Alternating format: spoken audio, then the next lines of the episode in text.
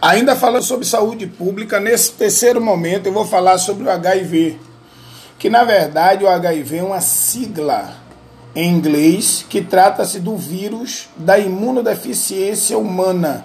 É o causador da AIDS. Esse vírus enfraquece o sistema imunitário, abrindo um caminho para diversas outras doenças oportunistas. O HIV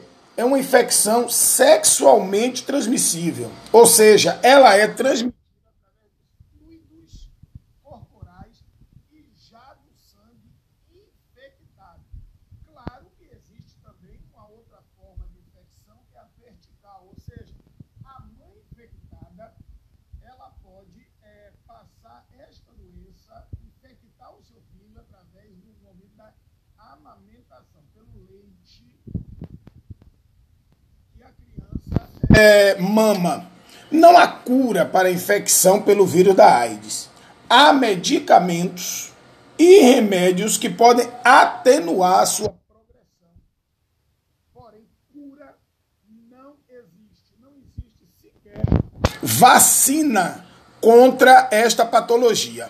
O que é que nós podemos fazer então para reduzir ou para que não seja infectado o uso do método de barreira nas relações sexuais, diminuir o número de parceiros nas relações sexuais. A AIDS e o HIV andam de mão dada, não são a mesma coisa. A AIDS é um conjunto das outras doenças que são oportunistas, já que o sistema imunitário estará fraco, então ela é, é, vai adentrar o corpo humano potencialmente causando fatalidade. É, por relações sexuais desprotegidas, compartilhamento de seringas, agulhas contaminadas. Esse geralmente lida com aquelas pessoas que faz uso de droga.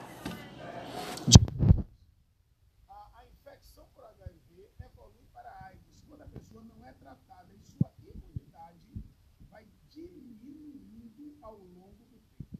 Os sintomas da AIDS, por incrível que pareça, a pessoa pode ser infectada hoje com sete dias, o seu organismo vai apresentar sinais prodômicos de qualquer infecção, a febre, a sudorese, a cefaleia, a astenia, variar entre 30 a 60 dias, o que nós chamamos de é, janela imunológica. Já não vai aparecer nenhum sinal. Então, quando a pessoa desloca até um, posto de saúde, vai ouvir o que do médico? Ah, foi uma virose. Porque não vai fazer os exames necessários para detectar AIDS. E se o fizer,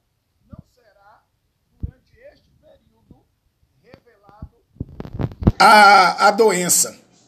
Os sintomas da AIDS, febre, mal-estar, manchas vermelhas pelo corpo, o aumento dos linfonodos, aquelas ínguas que aparecem em região do pescoço, a dor de cabeça, a dor muscular, as erupções calafrio, a garganta, ela vai ficar aparece úlceras, tanto na boca quanto em